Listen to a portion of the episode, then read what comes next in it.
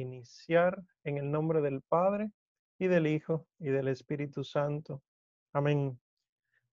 Queremos darte gracias, Señor, por tu bondad, por tu amor, por tu misericordia. Queremos alabar y bendecir tu santo nombre, porque hoy, en, a los 40 días de haberse cumplido todo el tiempo que duraste resucitado entre nosotros, hoy subes al cielo entre aclamaciones, al son de la trompeta. Te pedimos, Señor, que no nos abandones, no nos dejes huérfanos. Envíanos al Espíritu Santo para que así nosotros podamos entender más perfectamente las cosas que tú nos dijiste y aquellas y en ellas podamos profundizar aún más. Y en esta clase, Señor, que podamos conocer los misterios de tu palabra, para que por tu amor y por tu misericordia vivamos coherentemente aquello que predicamos. Lo pedimos a ti que vives y reinas por los siglos de los siglos. Amén. Creo en Dios Padre Todopoderoso, Creador del cielo y de la tierra. Creo en Jesucristo, su único Hijo, nuestro Señor, que fue concebido por obra y gracia del Espíritu Santo, nació de Santa María Virgen, padeció bajo el poder de Poncio Pilato, fue crucificado, muerto y sepultado, descendió a los infiernos al tercer día resucitó de entre los muertos y subió a los cielos y está sentado a la derecha de Dios Padre Todopoderoso. Desde allí ha de venir a juzgar a vivos y muertos. Creo en el Espíritu Santo, la Santa Iglesia Católica, la comunión de los santos, el perdón de los pecados, la resurrección de la carne y la vida eterna. Amén. Salus infirmorum, ora pro nobis. Bueno, pues hoy hay, hoy concluimos el Pentateuco. Yo sé que vamos a la velocidad del rayo, pero eh, a menos que ustedes quieran, eh, pudiéramos extender un poquito, ¿verdad? Todo, para profundizar aún más. Me encantaría preguntarles cómo les fue en su lectura, la asignación de lectura. Ya hay unos cuantos que se han leído eso unas cuantas ocasiones me gustaría escuchar, aunque sea tres personas, eh, aunque sea no, solo tres personas, porque si no, no nos da el tiempo, sobre su lectura, cómo les fue leyendo esa, eso del catecismo, qué entendieron, qué descubrieron, qué confirmaron. A ver, levanten la mano a ver si, si puedo verlos. Puede ser levantar la mano digital o pueden levantarla físicamente. A ver, ¿quién quiere compartir de su lectura? Iván. Sí, adelante, Iván. Quítate el silencio. Eh, bueno, buenas tardes, buenas tardes, buenas noches, profesor y compañeros. Eh, bueno, en mi caso me, llamó particularmente la atención la dimensionalidad que tiene el Evangelio en cuanto al aspecto eh, oral, el, evangélico, y también el que se enfocaba en la vida y las enseñanzas de Jesús. Ese aspecto nunca lo había visto desde esa perspectiva y también reforcé eh, cosas que también tú previamente nos habías enseñado con relación a la palabra de Dios, Sagrada Escritura y el canon bíblico. Excelente, gracias. Sí, realmente la idea es que ustedes vean de primera mano qué es lo que enseña la iglesia en ese sentido. Y ustedes van a vamos a descubrir juntos, por ejemplo, que todas las palabras del Señor no están en los evangelios. Uno asume que sí. Sin embargo, hay una muy famosa eh, que no está en los evangelios, que uno la encuentra en los hechos de los apóstoles, que dice, el Señor dijo, hay más alegría en dar que en recibir. En ninguno de los cuatro evangelios lo encuentra. Entonces quiere decir, como vamos a descubrir luego con el Antiguo Testamento más profundo y el Nuevo sobre todo, que no todo quedó por escrito y que lo que se dejó por escrito no necesariamente fue compilado donde uno asume que fue compilado. Y así verán que esos son los que se llaman las palabras del Señor, las ipsísima verbi, verba Jesu, las mismísimas palabras del Señor. A ver, ¿quién más? Gracias, Iván. ¿Quién más? Ay, ay, ay. Vamos a ver. Ay, ay, ay. Bueno, va a tener el profesor entonces que asignarse él mismo una participación. Está bien, se frizaron todos. Bueno, pues eh, les hago un resumen entonces, porque parece que el Internet está malo para todos. Eh, el, El catecismo en estos pocos numerales lo que hace es una introducción sobre la revelación. Y espero que ya a esta altura entendamos que Dios cuando revela algo es a Él mismo que se revela. Él no revela algo que es ajeno a Él. Déjame revelar esta ventana de atrás de mí. No, es Dios revelándose. Toda revelación es Dios dándose a conocer. Y la revelación entonces es oral y escrita. Por lo tanto, nosotros podemos ver que en la revelación eh, encontramos varias maneras de transmitir la fe, oral o escrita. Pero incluso en la misma oral y en la misma escrita, Dios se revela de dos maneras. Una, por lo que Él dice y otra, por lo que Él hace. ¿Recuerdan eso? La, la oikonomía y la teología. Pues esto quiere decir que realmente la revelación es muchísima. No hay manera de abarcarla y nosotros nos dimos cuenta, por ejemplo, la semana pasada, hablando del Génesis y del Éxodo y la parte introductoria del Génesis, que tantísimas cosas eh, se obviaron porque la intención de la Sagrada Escritura no era ser una biblioteca, ni tampoco ser un libro de historia, ni de geografía, ni de biología, eh, con respecto, por ejemplo, de la pregunta de la semana pasada sobre la serpiente. Esa no ha sido nunca la intención de la iglesia en ese sentido.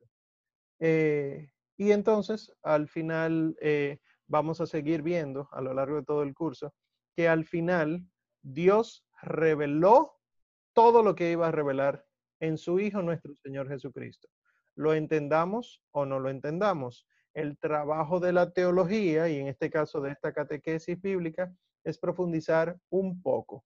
Lo que más hay son explicaciones de eso, de los padres de la iglesia. Les recomiendo eso y del magisterio.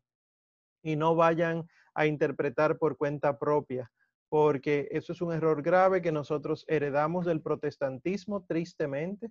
Eh, heredamos es una palabra que no hace honor a lo que pasó. Nosotros robamos la herejía protestante y la incluimos en nuestras comunidades y entonces creemos que podemos interpretar la Biblia nosotros. Y el mismo San Pedro dice, sepan que ninguna profecía fue escrita por cuenta propia.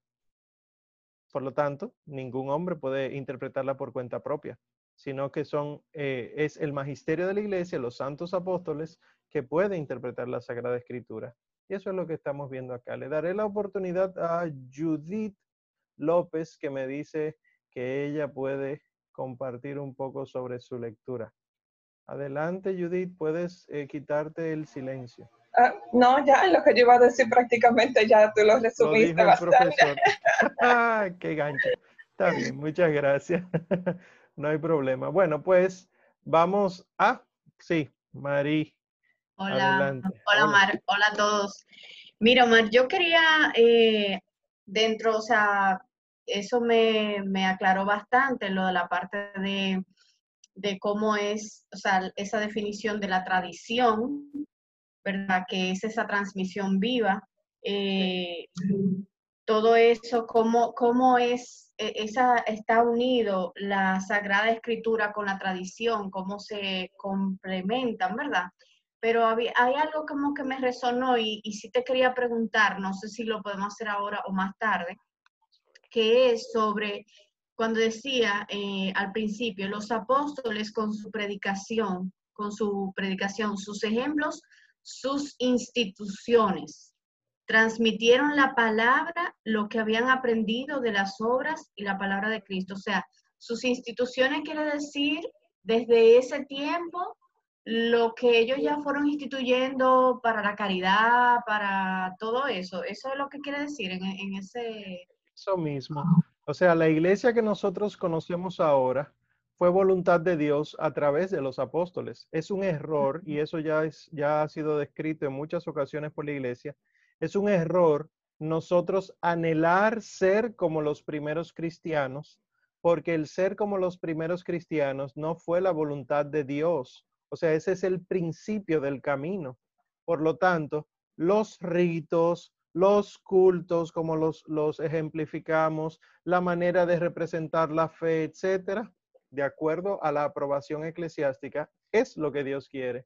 Y así es que nosotros hemos recibido la fe de los apóstoles, ya profundizada. Si nosotros pasamos a un eh, una especie de, de simplificación de que para volver a las fuentes estaríamos negando la voluntad de Dios a través de los apóstoles y eso realmente ha sido condenado por la iglesia. La iglesia dice que nosotros no debemos anhelar un arqueologismo, un querer volver a lo que era antes, porque entonces quiere decir que lo que la iglesia ha sido no ha sido voluntad de Dios y eso sería contradecir al mismo Espíritu Santo que ha ido soplando en la iglesia. Ok. Bien. Gracias, Ma. Siempre. Bueno, pues gracias a ustedes por sus intervenciones. Vamos a, entrar en este tema porque ustedes no se imaginan las cosas fantásticas que podemos ver. Para hoy nosotros tenemos pendiente, ¿verdad? Eh, las Sagradas Escrituras, pero específicamente vamos a Levítico, Números y Deuteronomios. Deuteronomio, perdón. Eh, una cosa, el Pentateuco, estos cinco libros, uno realmente tiende a pensar que eh, están en el siguiente orden. Génesis, creación. Éxodo, salieron eh, de Egipto. Eh, Levítico, realmente no sé porque nunca me lo he leído. Números, eso es que empieza con mucho censo, mucho numerito y cosas. Y Deuteronomio, bueno, es otra cosa que yo no entiendo. Y, y la realidad no es así. O sea, el Pentateuco es un desarrollo de la historia de la salvación donde hay personajes claves, fundamentales, pero es una historia. O sea, es un relato. Aunque eh, uno dice, pero es que no tiene conexiones lógicas, la idea es que relate eh, la historia de la salvación eh, del pueblo de Israel y por lo tanto nuestro. Está bien, entonces ya nosotros vimos que el Génesis no es solo la creación del mundo, sino también la creación de las naciones y la creación del pueblo de Dios. Y el Éxodo vimos que no es solo salir de Israel, perdón, de Egipto, el, el pueblo hebreo salir de Egipto, sino que es atravesar el desierto y ni siquiera concluye. ¿Qué pasa? Que ah, eh, concluye la historia, digo, que en todo ese proceso del desierto, fueron 40 años, existen dos eh, o tres libros intermedios, que sería el Levítico, el primero de ellos. Levítico, lo que quiere decir el Leviticón, ¿verdad? Del griego. Sepan que eh, los hebreos siempre lo llaman con las primeras palabras. Pues el Levítico, como el nombre lo dice, es sobre los sacerdotes y los levitas. Para nosotros ahora es muy fácil entender que la tribu de Leví era la tribu sacerdotal, pero la realidad es que cuando ustedes se ponen a ver el desarrollo de, la tribu de Leví, uno descubre que el primer sacerdote que hubo en el pueblo de Israel no era de la tribu de Leví, era Aarón. ¿Entienden eso? ¿Y cómo pasa a la tribu de Leví? Eso está en ese, en ese desarrollo, específicamente en el Éxodo y ya luego el Levítico lo confirma. Entonces, ¿qué contiene el Levítico como tal? Normas para tú mantenerte en la santidad y normas para tú volver a la santidad si saliste de ella por el pecado. Ustedes encontrarán muchas normas en el Levítico, pero son normas de tipo sacerdotales. O sea, van a encontrar que el sacerdote tiene que comportarse de tal manera que les que, que nos parece interesantísimo. Nosotros pensamos en la cena de Pascua del Señor Jesucristo, donde instituye la Eucaristía, solo en la cena de Pascua de la salida de Egipto. Sin embargo, nosotros vamos a descubrir en el libro del Levítico, por ejemplo, que se instituyen siete fiestas litúrgicas en el pueblo judío y que de entre esas maneras de volver a la santidad o de mantener la santidad, hay sacrificio o entrega de pan. Se hace esto, no crean que el Señor se lo inventó. Lo que pasa es como decía de manera jocosa al principio, que uno desconoce estos libros y entiende que, bueno, la Eucaristía no tiene razón de ser, mataban animales y, bueno, fue nada más Melquisedec que ofreció el pan. No, se ofrece el pan, se sigue ofreciendo los animales, se quema la grasa de los animales, etc. ¿cuál es la estructura del libro del Levítico? Básicamente tiene cinco partes o, mejor, cuatro partes y un apéndice. ¿Qué son o cuáles son estas partes? Primero describe los sacrificios. Cuando ustedes lo lean verán que para nosotros resulta un poco confuso, pero descubrirán que el pueblo de Israel funcionaba solo por medio de sacrificios. Que esto debería llamarnos la atención a nosotros. Miren cómo, por ejemplo, eh, sobre todo con esto de la pandemia, muchos se han atrevido a decir que nuestra fe era solamente eucarística, que cómo es posible que pongamos la Eucaristía tan en el centro, que la fe se basa en otras cosas, eh, cosa que no es cierto, esa no es la realidad de la Iglesia Católica. Pero muchos dicen eso y no es verdad. Cualquier cosa que yo haga fuera de la Eucaristía es para prepararme para la Eucaristía o como fruto de la Eucaristía. No es que yo puedo vivir mi fe, como me han dicho unas cuantas personas, ay, a mí me encanta la comunión espiritual porque puedo estar con el Señor cada vez que yo quiera. Eh, no, no es así. Eh, el, estar en comunión espiritual no es lo mismo que estar en comunión sacramental. Pues el libro del Levítico nos deja entender que para estar con Dios había que hacer sacrificios a Dios. Y por eso entonces, segunda parte, se instituyen los sacerdotes y luego entonces se dan dos grandes leyes. Miren los capítulos de esas leyes, no crean que es poquita cosa. la ley de la pureza ritual es del capítulo 11 al capítulo 16. Eso es una gran ley. ¿En qué consiste la pureza ritual? Que eh, da muchas pautas sobre que si el hombre tuvo relaciones sexuales con la mujer antes de, de, ir a llevar el sacrificio al Señor, él queda impuro y tienes que esperar un tiempo, que si mató a alguien, que si mintió, que si el hombre eyaculó la polución nocturna, que si la mujer menstruó, etcétera que desde la mentalidad nuestra de hoy es un poco ridículo, dicen las personas, pero recuerden que todo esto son disposiciones divinas a través de los líderes en una sociedad que estaba saliendo de la edad de bronce, entrando a la edad de, hierro eh, y caminando por el desierto. O sea, no es ahora que lo estamos viendo.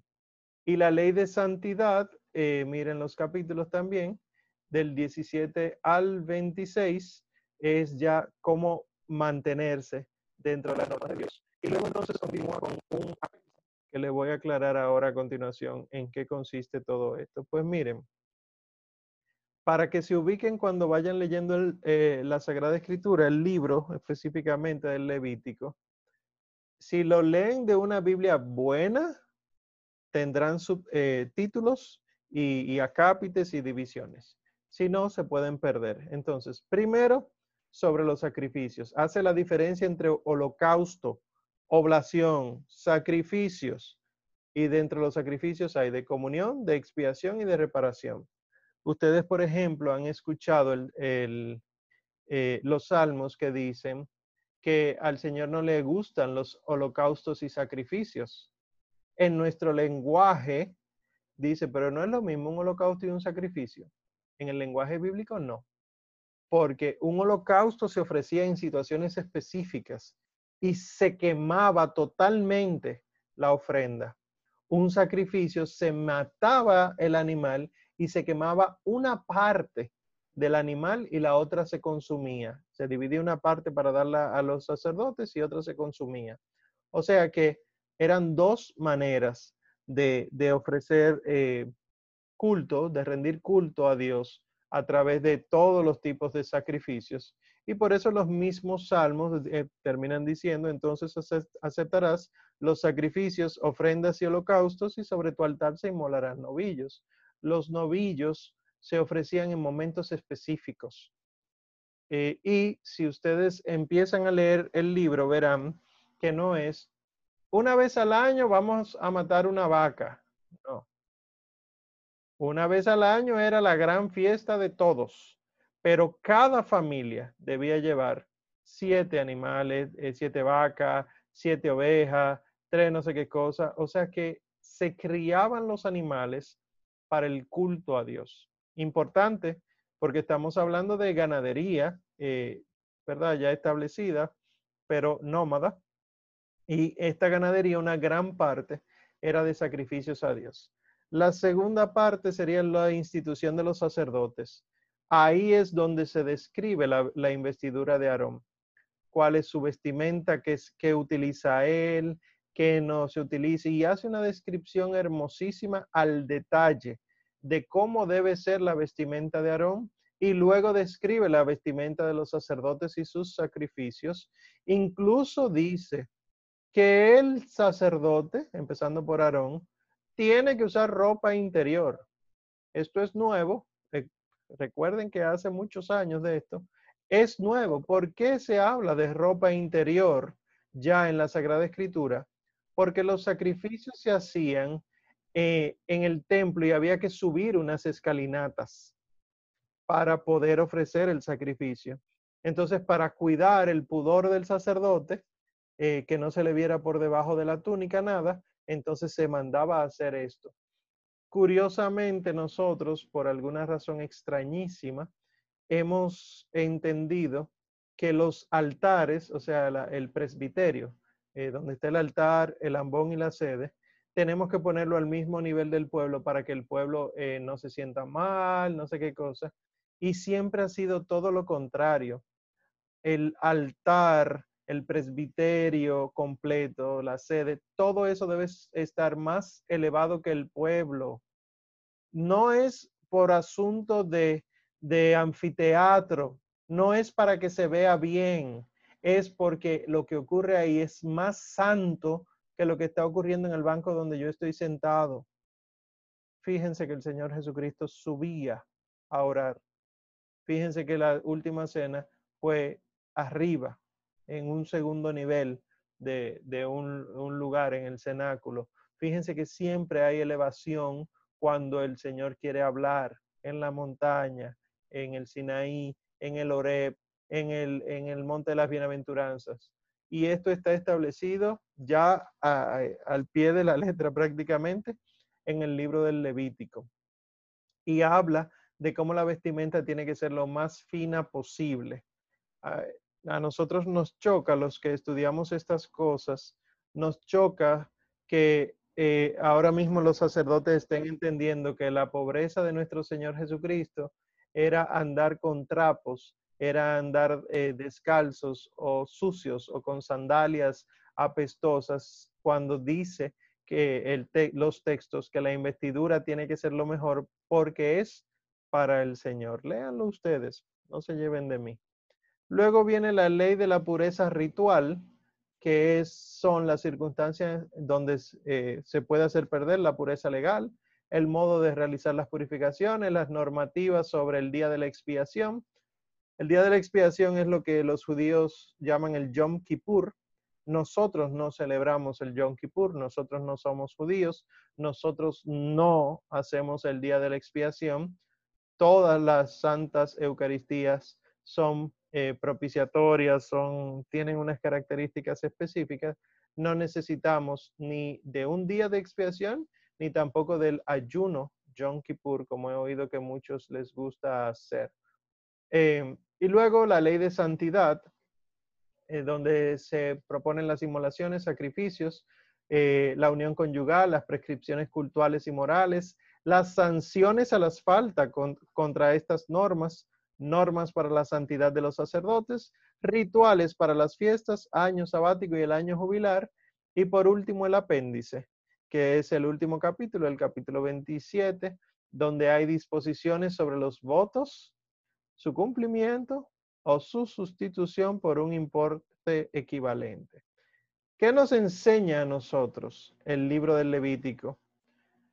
Porque se instituye el sacrificio porque se instituyen los sacerdotes o el sacerdocio, entonces tenemos que entender primero que el Levítico nos enseña a ver a Dios como creador y soberano de todo.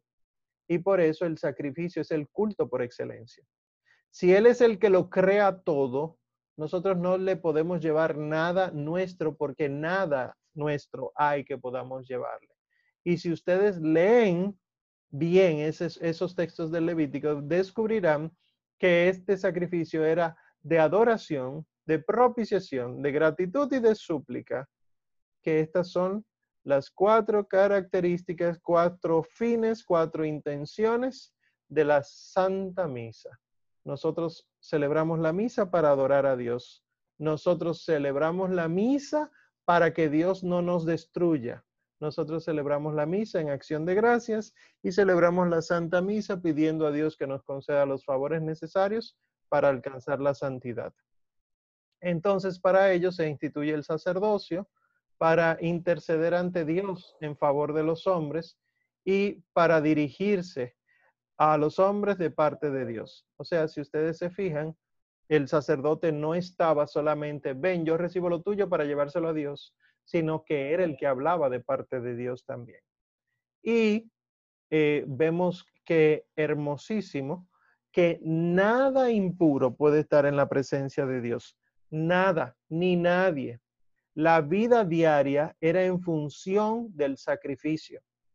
Que nosotros hemos desechado eso.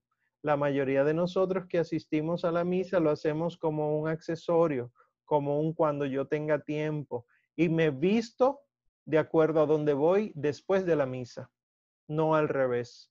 Ya vemos la importancia que hay en el corazón para nosotros. Entonces, aquí reside la diferencia entre la ley de la pureza y la ley de la santidad. La pureza es lo externo, lo ritual, y la santidad es interna. Fíjense, cuando lo lean bien, se darán cuenta, no hay ley de santidad sin ley de pureza. No es cierto y no es correcto decir, lo importante es lo que hay en mi corazón. No, tiene que haber fuera lo que abunda dentro y lo de dentro tiene que reflejarse fuera. Por lo tanto, una de las cosas que nos enseña el libro del Levítico es que tenemos que amar a Dios desde dentro, convertirnos desde dentro y también que se refleje por fuera. No es uno o lo otro, sino uno y lo otro. Apunten sus preguntas porque yo sé que puede haber muchas dudas.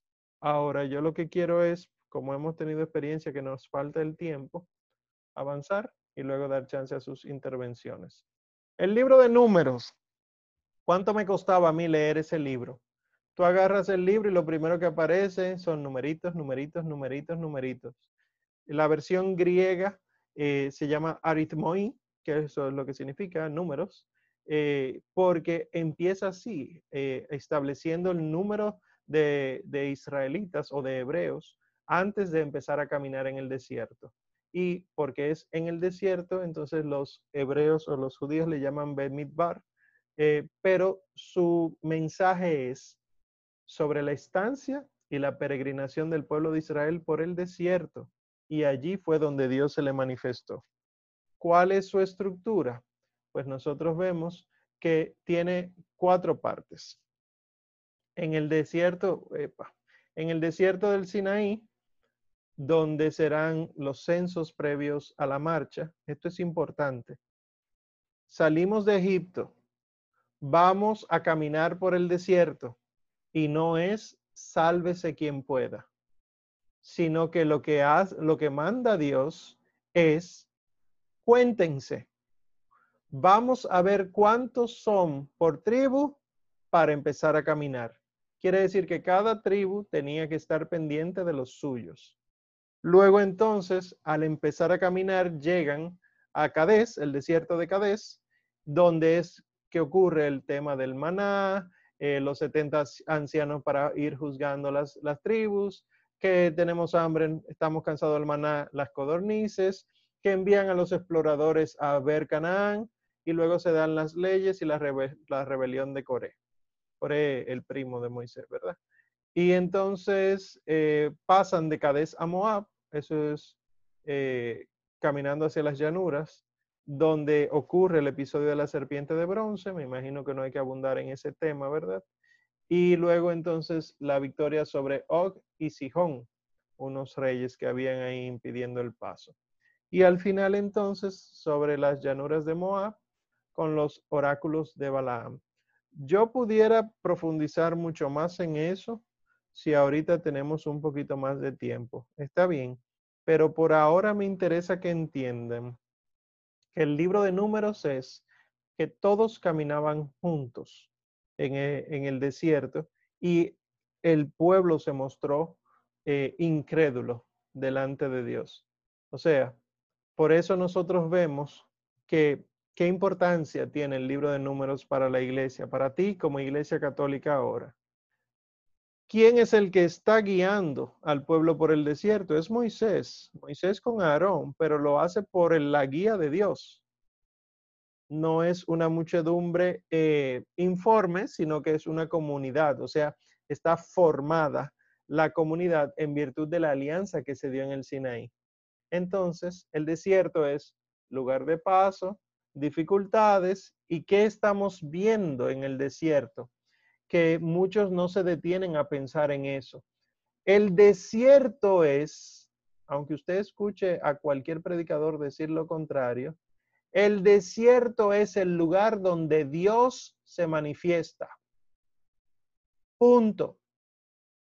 Decir, estoy pasando por un desierto espiritual para referirte a que no estás orando, no es correcto. Puede ser sequía espiritual si quieres, pero el desierto es el lugar donde Dios te habla, donde Dios trabaja.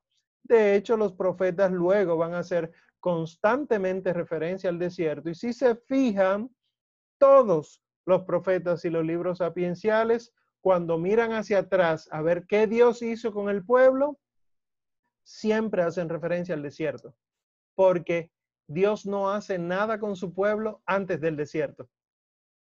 Y luego que llegan a la tierra prometida, el pueblo se hace el sordo. Es en el desierto, en la escasez, en la dificultad, donde aparece la confianza. Cuando no se tiene nada, entonces nos abrimos a que Dios provea. Esto es importantísimo porque yo cristiano, que hablo de este valle de lágrimas, que hablo de este desierto, debería anhelar vivir en este desierto, debería anhelar no tener nada, porque es una purificación por medio de las pruebas. El pueblo se revela contra Dios y cae en el pecado, pero porque se revela es que Dios muestra su misericordia. Claro, tienen que arrepentirse. Si el pueblo eh, tuviera a un Moisés mago, a un Moisés taumaturgo, que quieren agua, tengan agua, quieren pan, tengan pan, entonces no tendrían una esperanza puesta en Dios. Sorprendentemente, el libro de números es eh, del Pentateuco el libro que más referencia hace a nuestro Señor Jesucristo. Uno casi no lo lee y se pierde de todo esto, del agua viva que brota de la roca, nuestro Señor Jesucristo, del verdadero pan del cielo, nuestro Señor Jesucristo, del camino que hay que seguir, nuestro Señor Jesucristo, las tentaciones del Señor Jesús en el desierto, la serpiente elevada para atraer todos hacia, sí, hacia Él, nuestro Señor Jesucristo, y el encuentro definitivo con Dios, nuestro Señor Jesucristo. Por lo tanto, si ustedes quieren, esto se lo digo por si acaso hay alguno de ustedes que hace lección divina o que quizá eh, prepara alguna predicación para sus comunidades, si quieren ver a nuestro Señor Jesucristo actuando en el pueblo de Israel, váyanse al libro de números, porque descubrirán a la mismísima iglesia caminando por el desierto. Y eso se lo voy a dejar para el final, porque eh, una de las lecturas, el texto bíblico que vamos a analizar hoy es del libro de números. Está bien, apunte, que ya vamos al Deuteronomio y, y bueno, ya verán.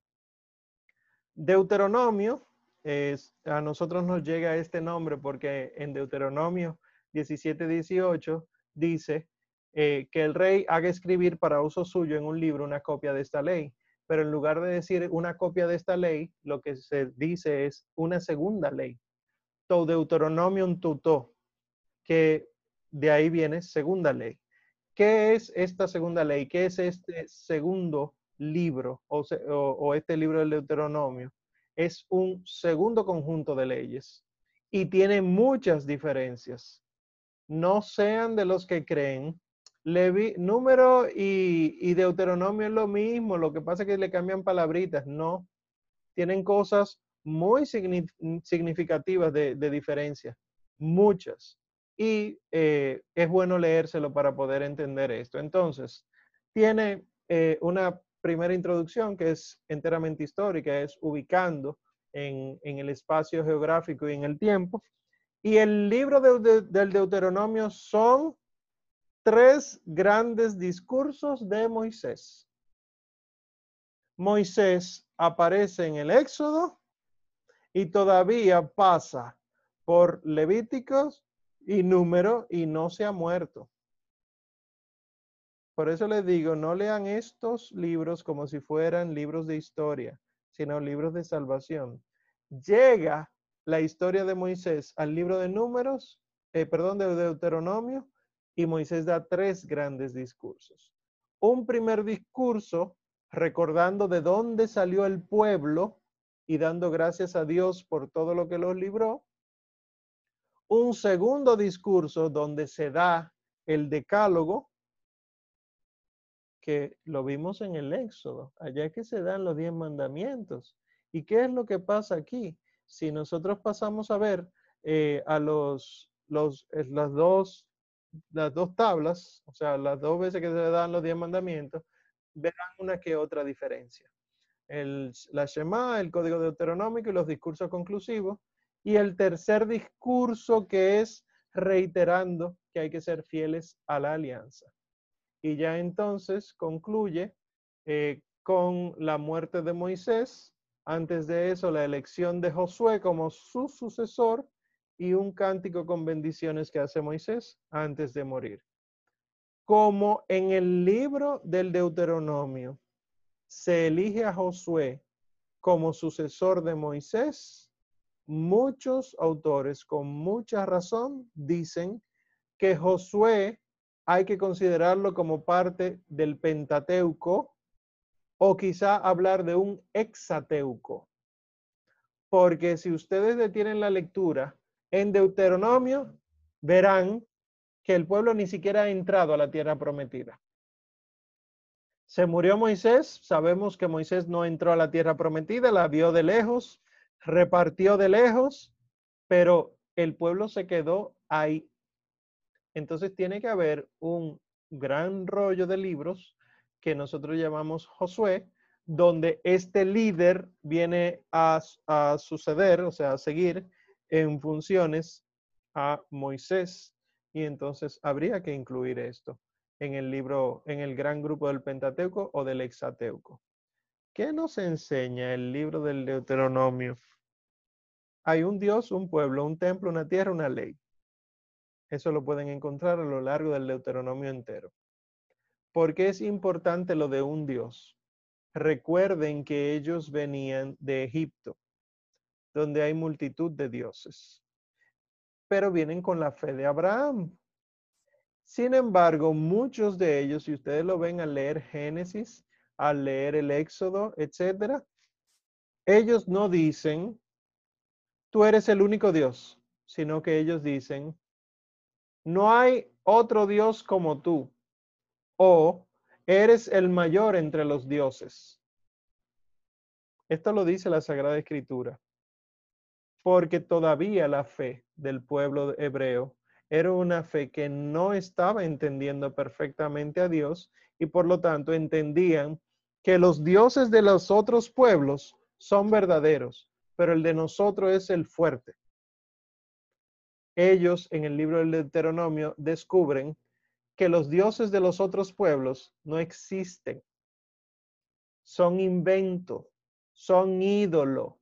Y de ahí en adelante eh, aparece toda la literatura sapiencial y midrásica que dice que perezcan los que los hacen igual que ellos. Tienen ojos y no ven boca y no hablan, etc. Un Dios se define aquí. Pero ya Yahvé lo había dicho, Yahvé se lo dijo a Abraham en el Génesis, pero asimismo yo puedo estar enseñándole la fe a ustedes y ustedes reciben la fe que ustedes quieren. Ah, no, a mí me dijeron que, y lo siguen entonces enseñando equivocadamente más adelante, lo que en República Dominicana se conoce como el telefonito, ¿verdad? Entonces, esto de un Dios tiene necesariamente que conllevar a un pueblo y a un solo templo y a una sola tierra y a una sola ley. ¿Por qué es importante esto para la iglesia? Porque si hay un solo Dios, trino y uno, revelado por nuestro Señor Jesucristo y en nuestro Señor Jesucristo, en Él se encuentra esa unidad que participa de la única naturaleza divina, entonces tiene que haber un solo pueblo. Tiene que haber una sola iglesia.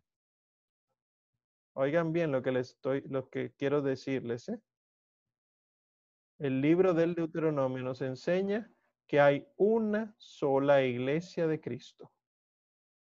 No hay varias. Sería una contradicción de parte de la misma unicidad de Dios. Si Dios es uno y único, una y única tiene que ser la iglesia.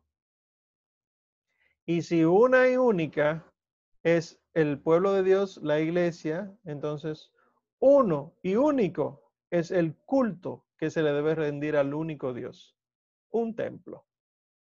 Y nosotros vemos que sí, que el Señor Jesucristo dice, me adorarán. El que me conoce a mí conoce al Padre. Nadie va al Padre sino por el Hijo. El que no está conmigo está contra mí. El que no recoge conmigo desparrama. Siempre dice, soy yo el camino para salvarte tienes que comerme a mí, no a otro. No basta la buena disposición del corazón. Eso es falso. Que sepan que eso es un error que se ha introducido desde hace unos años en la iglesia. El creer que basta tener una buena disposición de corazón para que Dios te salve. No, si tú eres hereje, eres hereje. Y, hay consecuencias de eso. Y por eso la salvación no es tan fácil.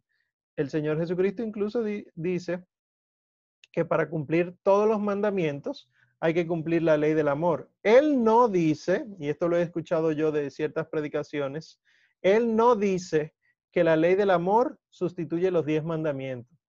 No. Él lo que dice es que la ley del amor cumple los diez mandamientos, por lo que hay que cumplir los diez mandamientos para salvarse.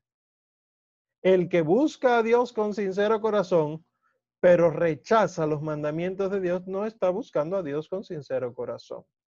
Este solo mandamiento del amor conlleva a un solo acto supremo de culto, que es el sacrificio del Señor Jesús.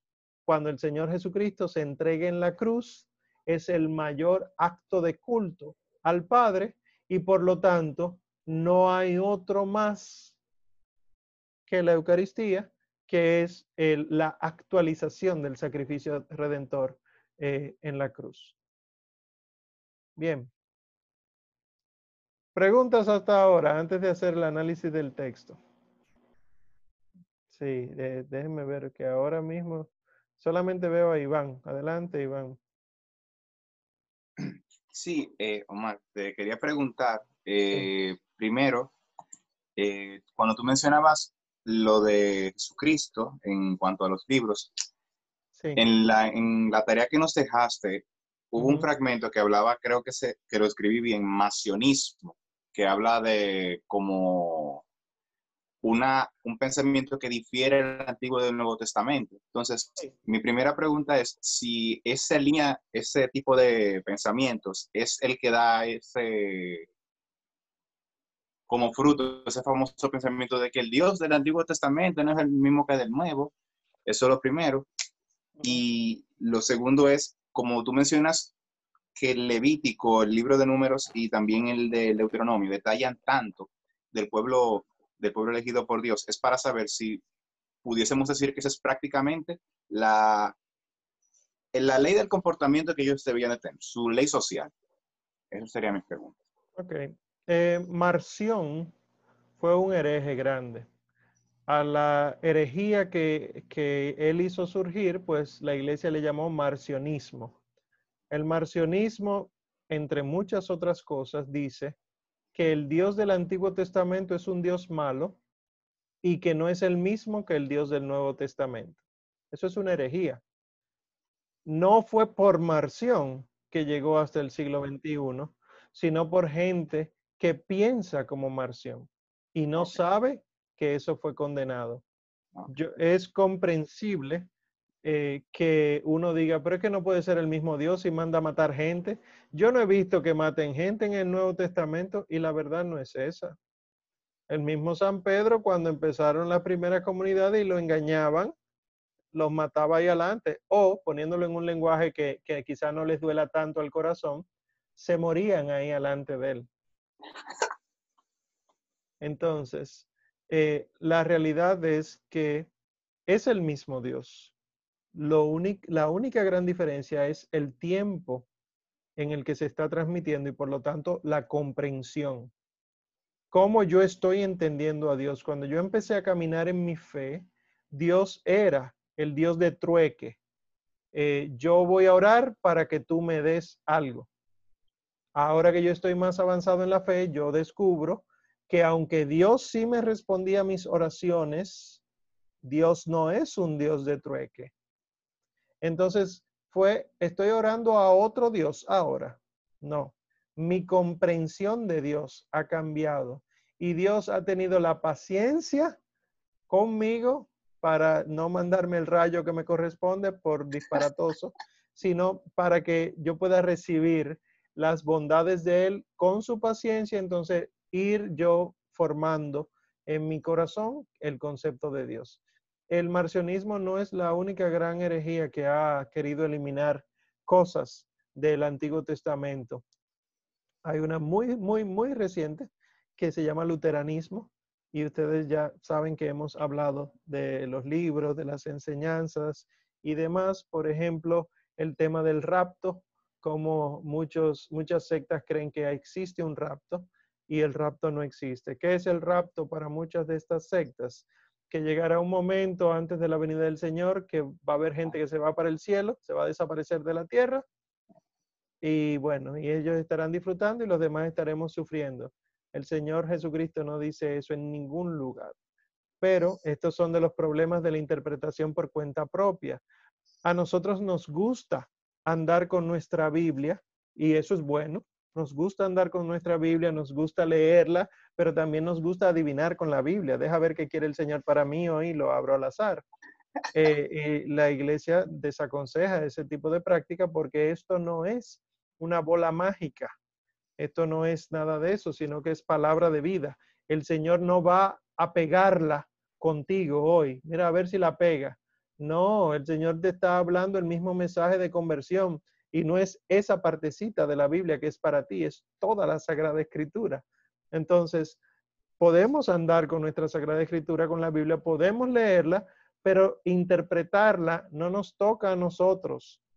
Yo por eso es que prefiero que la gente vuelva al respeto que le tenía antes a la Biblia, que no era cualquiera que podía tener una Biblia, por el tema de la interpretación, no era negándole el conocimiento de Dios. Sí, conoce a Dios, pero ven a la escuela dominical, que eso es católico, nos lo robaron también. Antes de cada celebración eucarística había una catequesis.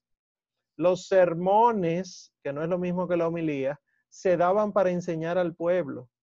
Pero ahora dile a alguien, tienes que llegar una hora antes de, la, antes de misa para recibir formación. Imposible. Y los pastores tampoco se preparan para eso y lo que hacen es que ponen la catequesis dentro de la homilía. Y entonces la homilía no es homilía, sino que es catequesis, es opinión pública, es eh, una postura política, etcétera, y la homilía tampoco es eso. Entonces, cuidado hay que tener con este tipo de entendimiento del Dios del antiguo y el Dios del nuevo. Es un único y verdadero Dios y todo lo que quedó escrito es escrito como palabra de verdad. Bien, ¿y la otra pregunta cuál era? Que si era un código Eh, moral, social. Sí, sí, pudiésemos decir práctica, bueno, no es resumido, pero que si yo quiero conocer la cultura hebrea o su, cómo debían comportarse a nivel, a nivel social, eh, como todo era sacrificio, eh, si yo puedo decir, vamos a leer, Sí, sí, el Pentateuco, pero, ojo, tienes que saber lo que es una teocracia. En nuestras mentes occidentales no caben las teocracias, tristemente. Digo tristemente porque la fe católica es una teocracia. Nosotros tenemos un monarca, somos de las pocas monarquías que existen y voluntad del Dios celestial. No es cualquiera. Tiene que existir la monarquía. Eh, la teocracia que Dios manda, pero Dios manda no solamente en lo cultural a Él, sino también en mi vida privada, también en mi vida matrimonial, también en mi vida social. Y por eso yo golpearte a ti no es solo delito, sino que es pecado. Eso todavía la fe católica lo usa. Nosotros sabemos diferenciar lo que es un delito, una culpa, pero también lo que es un pecado, algo moral y algo espiritual, porque arrastra consigo una serie de realidades espirituales, positivas o negativas, que van a producir consecuencias en el más allá, ¿verdad? En, las cosas últimas. Eh, puedes leerlo, claro, vas a descubrir muchas cosas, vas a descubrir que no vas a entender casi nada, sino tienes el concepto de teocracia y de la teocracia judía, donde eh, no se revela un Dios trino, sino un Dios solitario. Nosotros sí lo, lo entendemos trino. De hecho, en el Antiguo Testamento él sí se revela trino, pero el, el judaísmo lo entiende solitario. Y por lo tanto, es un Dios que no ama, lo suficiente como nosotros lo entendemos, sino que tú te portaste mal, te doy un pecozón y listo. No, hay diálogo en la Trinidad para poder tomar decisiones. Y siempre todas las decisiones de Dios son desde el amor porque Dios es amor. Nada de lo que Dios puede hacer en el Antiguo Testamento es malo. Y aquí voy a citar a San Ambrosio de Milán. Él dice que nosotros, si juzgamos eh, a Dios del Antiguo Testamento con que Él es muy duro, muy severo, Él no debía haber hecho eso. Nuestra soberbia es la que está juzgando a Dios. Y aquí es donde mucha gente que se declara anti-iglesia o anticristianismo va perdiendo muchos puntos en la salvación, porque no es el juzgar la Biblia, es el juzgar a Dios. Pero si tu Dios es tan amor, ¿por qué es el personaje que más personas mata en el Antiguo Testamento? Porque Él es el dador de la vida. Yo matarte a ti es pecado, pero Dios matar a alguien no es pecado. Tú estás escribiendo una carta, te salió mal, se dañó, y tú rompes la hoja y la botas. Eso no es pecado, es tu creación no está al mismo nivel que tú, no tiene la misma dignidad que tú. Tú le diste el ser y se dañó en el proceso. Tú puedes hacer de nuevo. La diferencia es que Dios no hace eso. Dios es tan amor que Él busca que esta carta sea recompuesta. ¿Cómo? Va Él y se hace carta, se va al zafacón Él y empieza a experimentar toda la basura, a hacer basura él, para que ya nunca más ninguna carta se dañe. Pero ya esto es misterio para nosotros, ¿verdad? Porque eh, el ejemplo de la carta no cupo en nuestro cerebro. Lo estábamos entendiendo en, en función de la resurrección, ¿verdad? Pero una carta que se mete al zapacón, ¿qué? Eso es inconcebible. Eso es lo inconcebible del misterio de la fe. Un Dios que muere. Por definición, Él no muere. Un Dios es eterno. Por lo tanto, no tiene ni principio ni final. No puede morir. O sea, dentro de su poder no está el morir. Y sin embargo muere. Bien. Eh, ¿Alguien más tiene alguna otra pregunta? Walkiria, adelante. Hola. Hola. Yo tengo dos preguntas. Eh, la primera es la de los sacrificios. Tú mencionaste diferentes tipos de sacrificios. Sí. El holocausto y... Y de expiación y de ofrenda. Exacto, no lo tengo claro, pero lo que yo quiero saber es, ¿qué tipo de sacrificio fue el que hizo nuestro Señor? Esa es la primera. La segunda es, cuando tú mencionaste a Moisés y que no pudo entrar a la tierra prometida, yo siempre me he preguntado por qué él no pudo entrar a la tierra prometida, porque eso no, no lo entiendo. Esas son las dos preguntas. Ok, bueno, ¿qué tipo de sacrificio hizo nuestro Señor Jesucristo? Todos. Se hacían todos los sacrificios para buscar la manera de agradar a Dios. Quiere decir que los siete tipos de sacrificios buscaban esto y el Señor Jesús hizo en él todos los sacrificios. O sea, Él se ofreció como holocausto, se inmoló enterito, pero Él también se ofreció como ofrenda. O sea, Él deja que nosotros lo entreguemos. Él hace las dos cosas, se entrega a Él y se nos da a nosotros para que lo entreguemos. Él también hace eh, el sacrificio por el sacerdote. Él es la víctima, Él es el altar, pero Él también es el oferente todos los sacrificios de la antigua alianza, todos los realizó el Señor Jesucristo en la cruz. Un único sumo y eterno sacerdote, estoy citando la carta de los hebreos, que entró una sola vez y para siempre en el santuario. En el santuario había que entrar eh, una vez al año como el día máximo, pero había que estar ofreciendo constantemente sacrificio. Cuando tú, nosotros nunca lo haremos porque el Señor es Dios, ¿verdad? Pero cuando tú eres capaz de en una sola entrega hacer absolutamente todo, ahí estará la plenitud del sacrificio. O sea que eso sería una bendición. Que si te confieso, cuando empieces a leer el libro del Deuteronomio, vas a descubrir que entender la diferencia de los sacrificios te va a costar. Porque tú vas a decir, pero no es lo mismo.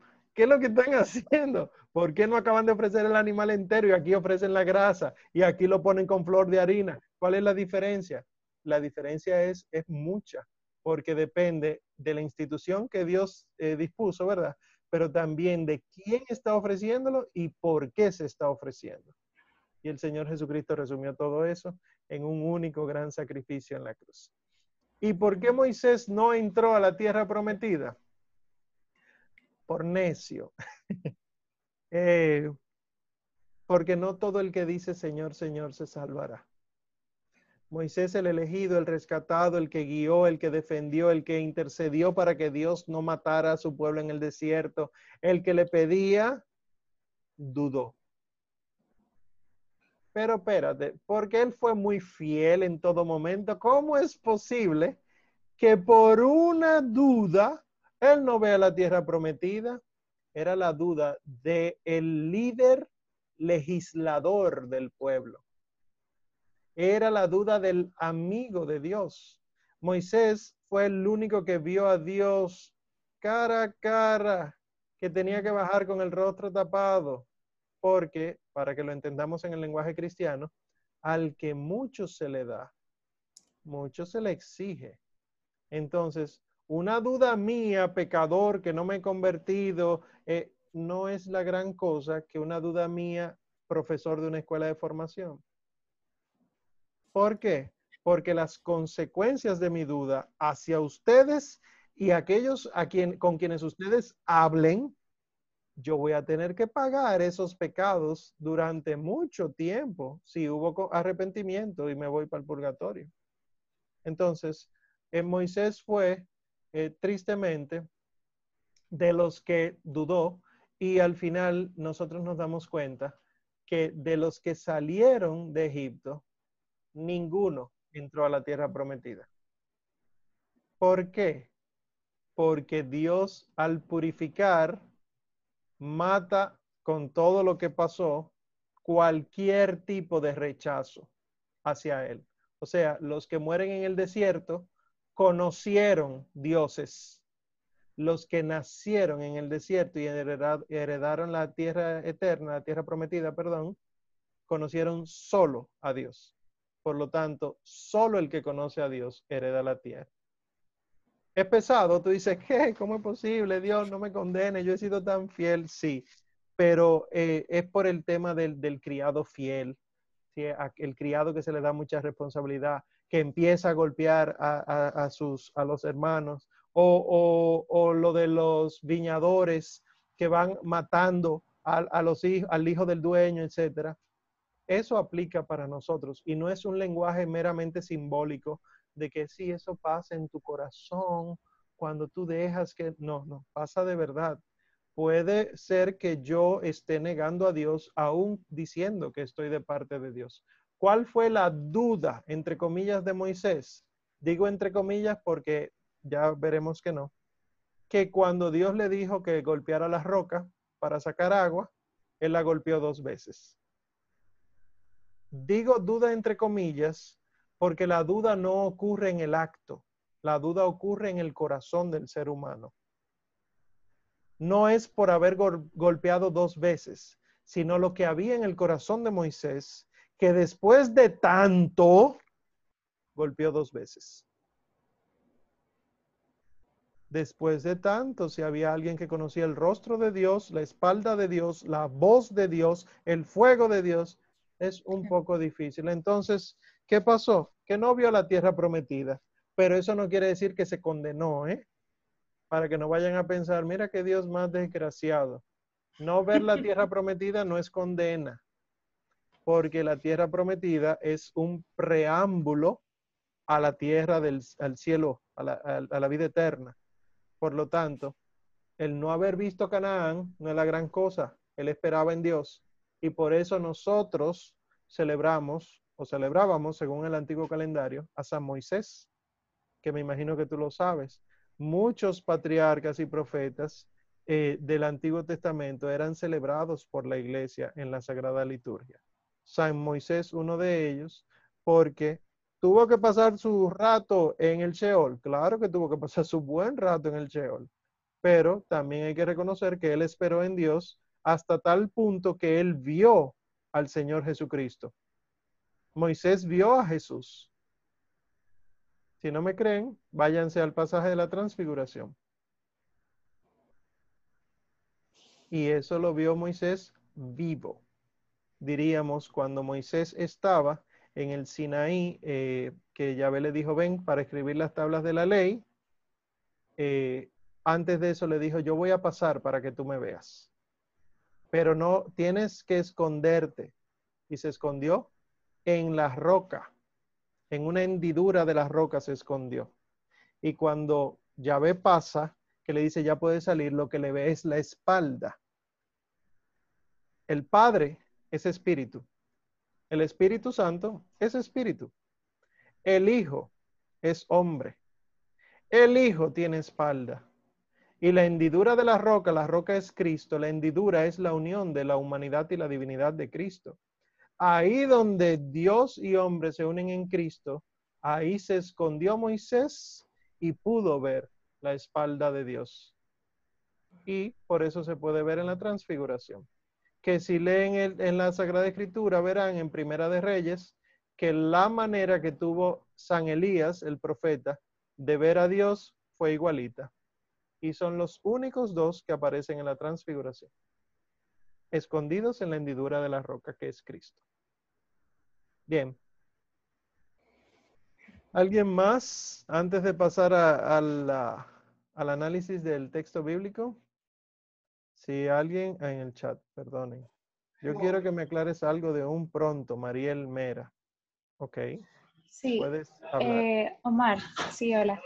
Eh, no sé por qué a mí siempre como me ha costado un poco entender yo sé que tú, bueno, dices que tenemos que tener en cuenta el contexto y la época en la que pasaban las cosas, pero me ha costado entender el porqué de los sacrificios de animales. O sea, por qué el Señor les pedía un sacrificio de novillos, les pedía un holocausto, o sea, cuál era, perdóname que te hago repetir, porque yo sé que tú lo has mencionado por ahí, pero a veces se me, se me llena la cabeza. No importa, para eso son las clases. Bueno, pues el Señor pide los sacrificios porque es lo único que puede aplacar su ira. Nosotros tenemos en nuestra mente que Dios no se molesta, que Dios es un Dios hippie, paz y amor y que nada que ver. No, Dios se molesta, la ira de Dios existe. De hecho, el día final se llama el día de la ira, por si acaso no lo sabían. ¿eh? Entonces, como Dios se molesta con nosotros, como nos lo ha revelado la Santísima Virgen por ejemplo, en Fátima, no ofendan más a Dios que ya está muy ofendido. No crean que es llorando en su cama que Él está. Es preparando la mano para darnos bien duro. Pero bueno, bendito sea el Señor.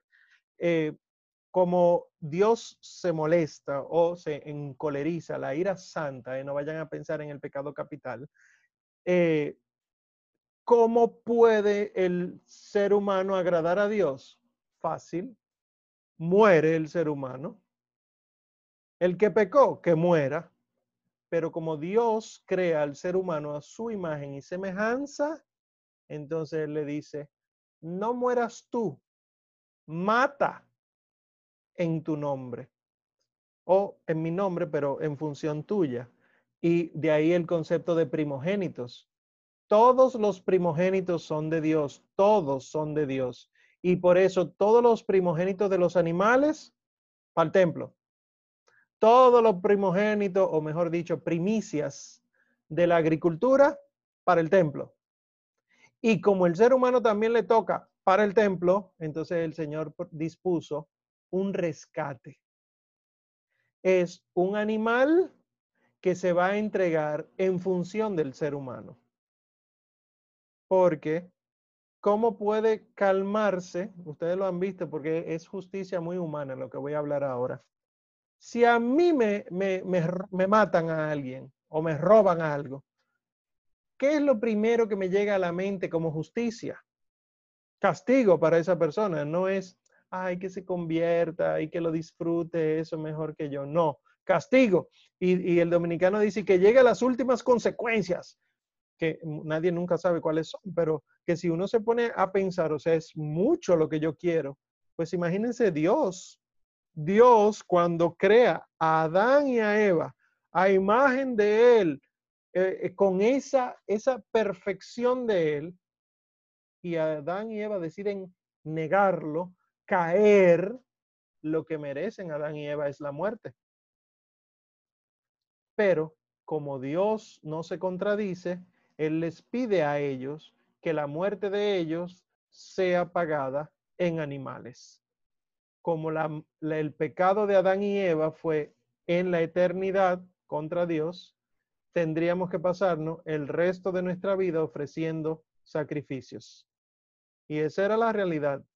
Hasta que Dios, con su pura misericordia, dijo, voy a ofrecerme yo como ofrenda para que la muerte eterna, la muerte mía, yo que soy eterno, sea la única que satisfaga todos los sacrificios que, que ninguno puede resolver nada.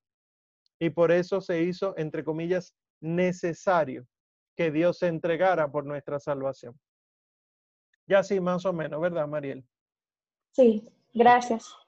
¿Alguna última intervención antes de eh, Lisette y luego José Luis. Hola, Hola Otra vez. Mira, eh, yo tengo entendido dónde están los términos de los sacrificios, eh, pero eh, siempre me ha quedado la duda el término misa y Eucaristía. Y justamente un hermano, un evangélico, me preguntó el término dónde estaba en la Biblia. Tú supiste que yo sé dónde está dónde están los libros y cosas, y incluso en qué parte te puedo decir, no te puedo decir capítulo, pero el término como tal, misa e Eucaristía. No está en la Biblia. Exacto. Exacto, como ya lo hemos hablado, pero nuevamente, montones de cosas no están. Por ejemplo, eh, si te sirve de argumento contra un hermano sectario, ¿dónde está la Trinidad en la Biblia? El término Trinidad no está en la Biblia. No. tenemos que ver algo en la Biblia para creer en eso. Porque, como ustedes leyeron en su catecismo, nosotros creemos en la revelación que nos fue dada de manera oral y escrita. Primero oral. Entonces, no está eh, Eucaristía en la Biblia, pero sí hay eh, en las narraciones de los evangelistas que dicen que tomó el pan y dando gracias lo partió. Dar gracias en griego, que es donde en el idioma en que está escrito, se dice Euchariston, que sería Eucaristía, pero no es Eucaristía, es Eucaristía bautizar sería el, concepto. Pero ya eso sería irse muy técnico quizá con el hermanito que lo que quiere discutir. Pero si de verdad quiere eh, aprender, utilicen todos esos argumentos. Pero métanse ustedes, primero ustedes en la cabeza, que no tiene que estar en la Biblia. Porque eh, fueron cuatro siglos sin que hubiera Biblia. Claro, realmente. Eh, otra cosa es, por ejemplo, eh, en el tema de los sacrificios, hay una parte que hay, hay muchas cosas de lo del Levítico, Deuteronomio, número, que realmente a uno se como que le chocan. Por ejemplo, el tema de la, la, purificación de la mujer, el tema de los 40 días, que ahora es como un relajo porque la gente no lo toma en serio pero es muy, como muy estricto, muy drástico, porque dice que incluso la mujer no puede estar eh, ni siquiera con, con, con, su marido, tiene que esperar el tema de los 40 días. Entonces, en este caso, ¿es tajante? ¿Es así? O porque lamentablemente ahora incluso los médicos te dicen que no, pero es que esos 40 días, que si yo qué, que eso es, eso era cosa de viejo, de antes. Entonces yo lo veo en la Biblia y yo digo, pero ¿y entonces? ¿Y de quién estamos hablando? O sea, ¿es realmente así o no es así? Eh, aquí en República Dominicana le llaman el riesgo a eso, los 40 días. 40 días de riesgo, que la mujer no se lava la cabeza, eh, no puede estar con el marido, etc. Eh, nosotros no creemos en las normas del Antiguo Testamento que no hayan sido enseñadas por los apóstoles. O sea, si los apóstoles no nos enseñaron el diezmo, no creemos en el diezmo aunque vean al padre fulano en eso o a monseñor fulano en eso, no creemos en el diezmo. No creemos en el riesgo, eso, ¿verdad? Los 40 días, como algo de la fe. ¿Qué es lo que pasa? El Señor manda todas estas cosas, pero recuerda lo que le dice eh, el Señor Jesús, al, me parece que a los fariseos o a los maestros de la ley, que por qué dio Dios el acta de repudio eh, por medio de Moisés. Si fue Dios que lo mandó. Y el Señor Jesús le dice, por lo terco que ustedes eran. Muchas leyes del Antiguo Testamento que, abarcan lo humano, eh, no, no las definiciones ya más eternas, son por la terquedad humana. Porque se te dijo, come de lo que tú quieras, menos del árbol del medio, comite del árbol del medio te, te dijo, está bien, vas a trabajar la tierra con tu sudor, respeta a tu hermano, nadie mate a Caín, matate no a Caín, matate a medio planeta, hiciste lo que te dio la gana con la tierra. Oye, con razón Dios tiene que poner unas ciertas normas para que nosotros eh, le bajemos a algo. Por ejemplo, dicen los exegetas, pero esto no es doctrina, o sea, no tienen ustedes que creer en esto, pero los exegetas dicen que muchas de estas normas de convivencia era para preservar la integridad del pueblo como tal. Una mujer menstruando en el siglo X eh, antes de nuestro Señor Jesucristo no es lo mismo que una menstruación hoy. Hay mucho riesgo de infección, y ustedes lo saben, hay mucho riesgo de contaminación. La, la menstruación a veces avisa, a veces no. Entonces imagínense que la mujer está sentada, esto es una de las normas que dice el Deuteronomio, la mujer sentada le llega la regla, ensucia el donde está sentada, entonces piensen en una, una regla, una menstruación del siglo XV antes de nuestro Señor Jesucristo, en un tapete que era el tapete de la familia entera no hay detergente, no hay cloro, no hay manitas limpias. Entonces, queda impura, y dice el Deuteronomio, y el hombre que haya entrado en contacto no con ella, sino con el asiento, queda impuro. Incluso se habla de la lepra, que dice, hay unas manchas que van a salir en la piel. Tienes que ir donde el sacerdote para que el sacerdote la revise. Si esa mancha desaparece a los siete días después de un tratamiento, entonces ya tú estás puro. Pero si cambia de color, entonces tú estás impuro. ¿Y, ¿Y qué hacían con los leprosos? Y eso ustedes lo saben, porque persistió en el Nuevo Testamento. A las afueras de la ciudad y tocando una campanita cuando se movían para que la gente no los tocara. pero era para preservar la integridad del pueblo. No era rechazo por rechazo. Fíjense que nuestro Señor Jesucristo no dijo, ustedes están mal por rechazar a los leprosos. No lo dijo. Ahora, ¿qué sí hizo? Le puso la mano a los leprosos y los sanó. Sin embargo, del episodio de los diez, solamente vuelve uno a dar gracias y era samaritano. Sanaron nueve del pueblo judío, pero el Señor estaba diciendo que el agradecimiento es fundamental en la salvación y por lo tanto, aún siendo sanados, aún siendo elegidos, no se van a salvar. ¿Qué pasa con nosotros? Entonces, todas estas normas es por lo terco que somos. Era una sola en el principio, después se dieron 10, después hubo que multiplicarla por 60, 600 y pico de preceptos, y el Señor tuvo que volver a recoger. Eran 10, después ustedes la dañaron. Ahora entonces son dos. Ama a Dios y ama a tu prójimo. Y después, antes de irse, dijo, uno, ámense como yo los he amado. Y aún así, dos mil años más tarde, estamos nosotros aquí tratando de bregar con ese mandamiento. Pero bueno, Dios tenga misericordia. Bien, eh, y José Luis, ¿verdad? Adelante. Ay, creo que te silencié, perdón. Eh, Ahora sí, saludos Omar y a todos. Hay una pregunta que tenía de tres, pero tú respondiste con respecto al diezmo, porque hay una insistencia a veces, uno ve que uno se siente como, bueno, no estoy dando el diezmo, aunque una ayuda, algo solidario que uno puede dar, no con esa exigencia, pero sin entregarlo a, a Dios o a una causa social. Dos cosas que tú mencionaste, y hay una que incluso cuando le contestaste a la, a, la, hermana que habló anterior, es sobre lo del concilio de, de Jerusalén. La iglesia habla de ese concilio de que no había que imponer más cargas de la necesaria por los fariseos que se convertían al cristianismo, recordé esa parte. Y entonces, o sea, que no hay que agregar más reglas a la que ya tenemos. Entonces, quería recordar un pasaje bíblico donde habla del joven rico que quiere se le acerca a Jesús y le dice, bueno, maestro, cumplo los mandamientos, cumplo todo, ¿qué debo hacer? Vende todo y dáselo a los pobres. O sea que a veces interpretar ese texto puede traer mucha confusión en muchas personas. Esa es por un lado la pregunta.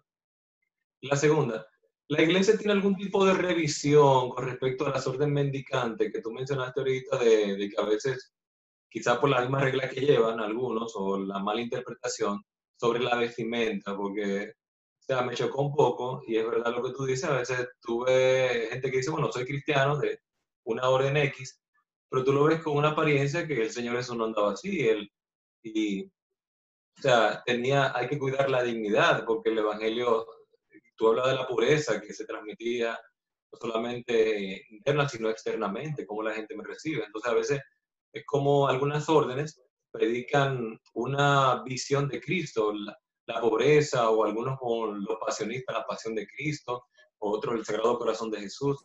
pero sobre todo en las que son mendicantes, que son de pobreza, votos de pobreza, es que la iglesia no revisa adecuadamente o hace sugerencias cuando tienen esas reglas. ¿Qué hace la iglesia en esos casos? Bueno, las órdenes mendicantes como tal son solo cuatro y surgieron en la Edad Media. Hay muchos eh, que quieren hacer las veces de mendigo, pero que la iglesia ya no acepta eso. Los mendicantes eran quienes vivían eh, de lo que el pueblo le daba. No, era, no eran harapientos, eh, eran personas que se vestían muy bien. Mendicantes son los dominicos, mendicantes son los carmelitas. y el mismo San Francisco de Asís, que él predica la pobreza, él decía, para mí nada, pero para Dios lo mejor. Los vasos de oro son para el Señor, las vestimentas de seda son para el Señor. O sea, él como diácono vestía de una manera eh, bien fina.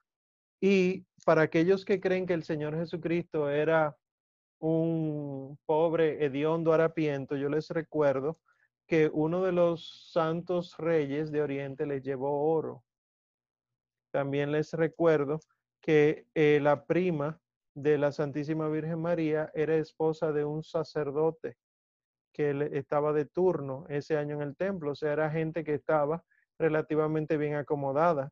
La túnica de nuestro Señor Jesucristo era una túnica inconsútil, o sea, una túnica sin costura que era propia del sumo sacerdote. No es un pedazo de, de, trapo que le cosieron arriba.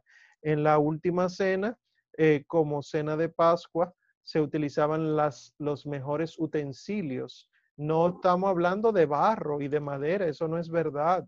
Eso ha sido Hollywood que se ha encargado de hacernos creer que el, el cáliz de la última cena, como Cristo era carpintero, tenía que ser de madera, que él no cenaba la última cena, la, la, cena de Pascua por ser carpintero, sino por ser judío.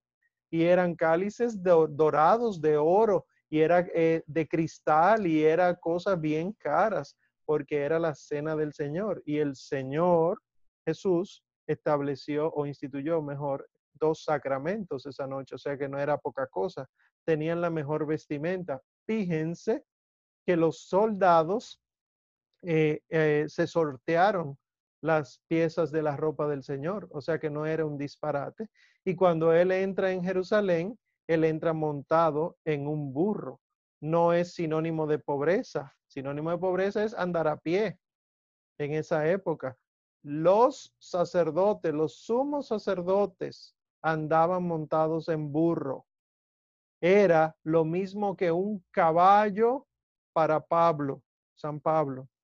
Era lo mismo que una carroza para el emperador. O sea que hay muchos que creen que nuestro Señor es un hippie que anda con remiendos arriba y la realidad es que no, que Él vivía en la dignidad propia del ser humano eh, y eso es lo que nosotros tenemos que hacer. ¿Tiene la iglesia establecida ciertas normas? Tiene la iglesia establecida ciertas normas, pero tristemente nosotros normalmente no buscamos las normas, sino que la gente vea lo que está de moda en nosotros. ¿Y qué es lo que está de moda? La pobreza, el ecologismo y el ecumenismo. Yo quiero crear una congregación ahora mismo con ustedes que se pegue y que todos los obispos de este país la quieran en su diócesis. Yo creo una que sea pobre, que estimule el diálogo entre todas las sectas y nosotros y que eh, promueva el cuidado de la creación. Y verán que me pego en todas partes, pero eso no es lo que la iglesia manda, tristemente. Eh, las órdenes mendicantes incluso tienen normas, eh, no solamente reglas de vida, sino norma, estatuto, y se dice ahí cómo debe ser el hábito, que es verdad que el hábito cambia de tela dependiendo del ambiente, frío, caliente, etcétera, pero dice incluso, lo sé porque tengo muchos amigos dominicos, cómo se debe planchar el hábito. O sea, andar con hábito arrugado está prohibido entre los mendicantes. Pero el fraile que atrae, el hermanito, la hermanita chula, es el que anda así, ¿verdad? Ay, qué pena, vamos a cogerle pena. En todo esto se me olvidó tu primera pregunta, José Luis. Eh, bueno, en el caso del joven rico, interpretar un texto como ese, a la luz del, magisterio, ¿qué significa ese texto? Interesante pregunta, que de nada sirve cumplir los mandamientos si no se ponen en práctica. O sea, Señor, pero yo cumplo los mandamientos. Ah, sí, pues vende todo y dáselo a, los pobres. Ahí tú te das cuenta que no estás cumpliendo los mandamientos. ¿Por qué? Porque Dios sobre todas las cosas quiere decir la riqueza de último. No se puede servir a Dios y al dinero. Entonces, ¿está cumpliendo el primer mandamiento? No parece porque yo te veo con, con tanta riqueza, pero vamos a ver, véndelo y dáselo a los pobres. No pudo. Y así, honra a tu padre y a tu madre. Fíjense que el Señor eh, Jesús condenó una vez a los fariseos, me parece, le dijo, ustedes lo que hacen es que la, el dinero que les toca darle a sus papás, ustedes le dicen, no, ese dinero es del templo. Y entonces dejan a sus papás sin, sin nada de cuidado y es un dinero eh, que no debería estar en el templo. Si yo de verdad estoy cumpliendo el cuarto mandamiento, tengo también que estar ayudando económicamente a mis padres. No es opcional, es obligatorio. Y así sucesivamente. Eh, eso del joven rico choca no solamente por ser rico, para que ustedes puedan hacer una lectura más profunda, también por ser joven. Se supone que no tiene tanto tiempo apegado al dinero. Y miren el apego que tiene.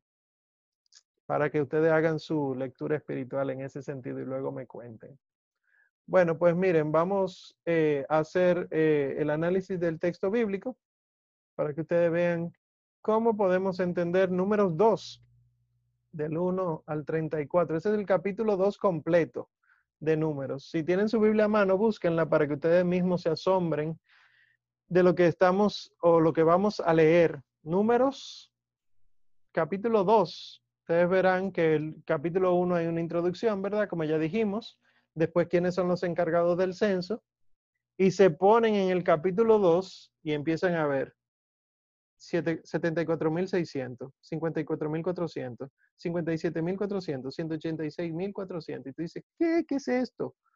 Porque se empezó a hacer el censo, pero si leen en su Biblia, el, el título que ponen ahí en el capítulo 2 dice, disposición de las tribus en los campamentos. La mayoría de nosotros pensamos en el pueblo de Israel en el desierto como una manada de gente caminando tienen que sentarse en algún momento, tienen que dormir en algún momento, tienen que establecerse. Entonces Dios manda un orden y este orden implica este conteo. Y fíjense eh, en lo siguiente, para que ustedes vean qué fuerte es la situación eh, y, y cómo nosotros no sabemos leer eso. Miren lo que dice, se lo voy a poner aquí en gráfica para que vayamos entendiendo. En el centro del campamento tiene que estar el tabernáculo, o sea, la tienda del encuentro, donde está llave. Alrededor, eh, y dice el texto, a los cuatro puntos cardinales, tienen que estar las tiendas de los sacerdotes. Pero luego entonces faltan las tribus. Y las tribus, el, Señor Dios manda, y aquí estoy en el versículo 3, acamparán hacia el este, le pongo el sol ahí para que sepan cuál es el, el este, hacia la salida del sol y dice que tienen que estar los campamentos de Judá, de Isaacar y de Zabulón. Y luego dice eh, en el versículo 10, al sur acampará el campamento de Rubén, el de Simeón y el de Gad. Luego dice al occidente en el versículo 18, que iban a acampar Efraín, Manasés y Benjamín. Yo espero que ustedes sepan hacia dónde vamos, ¿verdad? Y luego dice en el versículo 25, al norte iban a acampar Dan, Aser y Neftalí. Esto era establecido y así debían moverse. Sin embargo, no solamente fíjense en eso, sino los numeritos, porque estamos en el libro de números. Específicamente en el versículo 9 dice que el total de alistados en el campamento del este iba, o sea, que está encabezado por Judá. Fíjense que le pongo Judá, Rubén, Efraín y Dan al principio, porque así es que lo manda. Eh, y dos tribus más. Judá es el que iba a encabezar esas dos otras tribus. Pues eh, del lado de Judá hacia el este dice que son 186.400, hacia el sur 151.450, hacia el oeste 108.100 y hacia el norte 157.600. Sí, eso está respectivamente en el, el versículo 9, 16, 24 y 31. ¿Por qué esto es importante? Lo primero es ¿Cómo están establecidos ellos en el desierto? Es en forma de cruz, no es cualquier disposición. Pero eso no es lo sorprendente, por si acaso no lo sabían. 186.400 es más que 108.100. No es lo mismo esto que esto. Hay más grupos hacia el este que hacia el oeste, en numeritos. Y sorprendentemente, yo no sé si saben estos datos, cada grupo está encabezado por una de las tribus. Si ustedes buscan el símbolo de cada tribu, dice, por ejemplo, eh, el versículo, estoy en el versículo, déjenme ver, el versículo 3, hacia el este, etcétera, que Judá será la cabeza y acampando junto a él estarán Isaacar, y dice el número, y Zabulón, y que el total será esto. Dice que es la bandera de Judá la que va a encabezar ese grupo del este. Si buscan en internet cuál es la bandera de las doce tribus de Israel, descubrirán que la de Judá es el león. Ustedes eso lo saben porque han oído del león de Judá. Pero probablemente no saben que la de Rubén es un hombre, que la de Efraín es un toro y que la de Dan es un águila. Si alguno aquí no sabe de qué yo estoy hablando, esto que acabamos de representar ahí abajo son los cuatro evangelistas. El león Marcos, el hombre Mateo, el toro Lucas, el águila Juan. Quiere decir que la única manera de que el pueblo pueda sobrevivir en el desierto es si está encabezado por estos. Pero eso no es lo sorprendente todavía. A mí me llamó mucho la atención que tú dices, verdad, hay diferencia entre 108.100 al oeste y 186.400 hacia el este. Y tú dices, pero 157.000 y 151.000 son parecidos, pero no son iguales. Y uno buscando en internet se puede encontrar con las visiones de la beata Ana Catalina Emmerich, en quien se basó Mel Gibson en La Pasión, y ustedes lo vieron en la película, que ella vio que después de haber clavado la mano derecha del Salvador, los verdugos vieron que la mano izquierda no llegaba al agujero que habían abierto, entonces ataron una cuerda a su brazo izquierdo y tiraron de él con toda su fuerza hasta que la mano llegó al agujero. Quiere decir que el brazo izquierdo es más largo que el brazo derecho y eso es lo que ustedes están viendo ahí en esa imagen que el brazo derecho es de 151.450 y el brazo izquierdo es de 157.600. Sorprendentemente, uno pone el tabernáculo, ¿verdad?, como centro de la cruz y uno descubre que Cristo cuelga de la cruz y es la cabeza la que queda en el centro. Y eso es lo que nos enseña el Señor Jesucristo, que Él es la cabeza y la iglesia es el cuerpo. Estamos viendo la iglesia muriendo en la cruz junto a su esposo, la cabeza, en el libro de números. Y esto no es lo único que hay en el libro de números, esto no es lo único que hay en el Éxodo, no es lo único que hay en el Pentateuco. Ustedes se sorprenderían de cuántas veces aparece la Santísima Virgen María en el Pentateuco, de cuántas veces aparece el Señor Jesucristo en el Pentateuco es sorprendente, pero quise hacer solamente este análisis, ¿verdad? Por asuntos de tiempo, porque si no, ¿verdad? No nos da esta vida para nada. Bien, preguntas. Veo un, ya entró en crisis alguien. Ok. no, aparte de crisis, preguntas, dudas, aclaraciones, comentarios, algo que quisieran saber, algo que eh, le quedó en duda. No. Perla te vi. Adelante. Sí, buenas noches. Yo quisiera eh, preguntar, entonces, para uno leer estos libros, o sea, ¿cuál sería como, porque obviamente tú tienes todo ese conocimiento y por eso ya te es más, bueno, dentro, en comparación a nosotros, la mayoría te es más fácil entenderlo. Entonces, uno como eh, principiante, quizás eh, no teólogo, que que quiere entender, que quiere comprender, eh, conocer más del Señor, ¿cuál sería como la actitud con la que uno debería de leer esto? Entendí que al principio nos decías que obviamente como la Biblia no es un libro histórico, pues no es como que no va a comprar, a, vender todos los capítulos uno tras del otro de la serie, sí, claro. de la saga, sino que eh, son basados en el caso de estos, de los números Levítico y Deuteronomio, nos decías como que eran historias, o sea, pero en historias que fueron reales, algunas o no todas, o, o sea, ¿cómo tomarlos? Creo que ahí está la pregunta en una en realidad, pero creo que me entendí. Bueno, son historias porque todas son reales. aunque en nuestra mente no quepa que el mundo se inunda, el mundo se inunda en el diluvio. Y, ustedes ya sabrán, porque les dije la semana pasada, que la única manera para demostrar los fósiles de dinosaurios es que haya habido una gran inundación súbita. Un montón de lluvia no hace que las montañas se disuelvan en lodo y arropen dinosaurios. Tiene que abrirse una especie de compuerta que dice el libro del Génesis. Eh, y así otras tantas cosas, como tú golpeas una roca y sale agua, como tú separas el mar y cruza a pie enjuto, como tantas cosas. Son narraciones reales.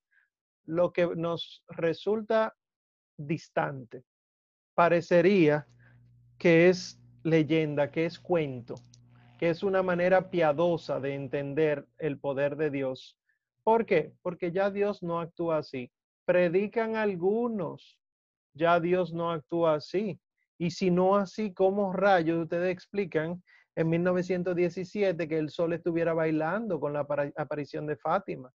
¿Cómo baila un sol? El sol. La ciencia nos dice que la órbita de la Tierra alrededor del Sol no hace que el Sol se vea así. Sin embargo, se vio así y yo no sé si ustedes saben cuántos fueron los testigos de ese día, que está registrado en los periódicos de ese día. 70 mil una alucinación de dos gente, yo puedo entenderlo. Una alucinación de 70 mil es un poco más difícil de entender. Entonces, eh, ¿cómo entonces uno puede entrarle a estos libros?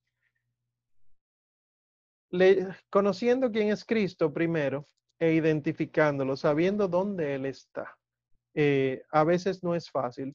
Por eso mismo, los padres de la iglesia escribieron comentarios a estos libros. Si ustedes quieren, yo le puedo mandar eh, un link con comentarios. La pena es que está solamente en inglés y en francés. Eh, sí, algunos lo tienen como ventaja, otros me cortaron los ojos, pero no fui yo quien lo hice. Está en internet.